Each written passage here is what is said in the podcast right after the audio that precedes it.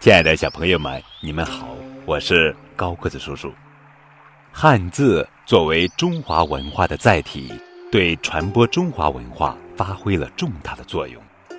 今天的节目是由高叔讲故事团队精心为孩子们录制、精选三十六个与汉字相关的故事，便于孩子了解与汉字相关的历史文化知识，帮助孩子更好地理解汉字。轻松学好汉字。第十三个故事：车。轩辕造车。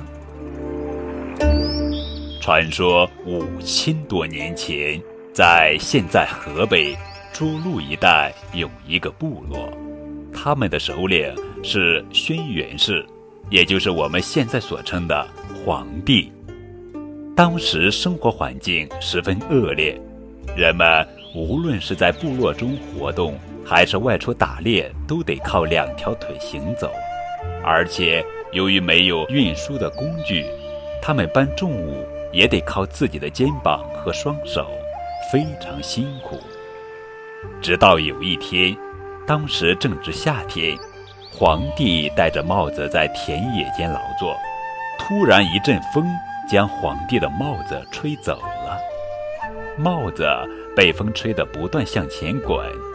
皇帝在后面追着帽子时，灵光一闪，皇帝看到圆形的帽子滚得远，那是不是别的圆形物体也能滚得远，没那么费劲呢？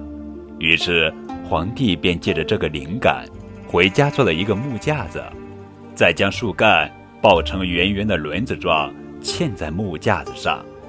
当然，皇帝造车不是一蹴而就的，从搭木架子到稳定轮子，甚至连轮子圆形的形状该怎么抱出来，皇帝都研究了很多次。最终，经过多次试验，皇帝终于造出了一辆独轮手推车。有了这辆独轮手推车。人们打猎得来的大型动物不再需要用肩膀扛了，人们种植收获的作物也可以用手推车来拉了。这就是汉字“车”，轩辕造车的故事。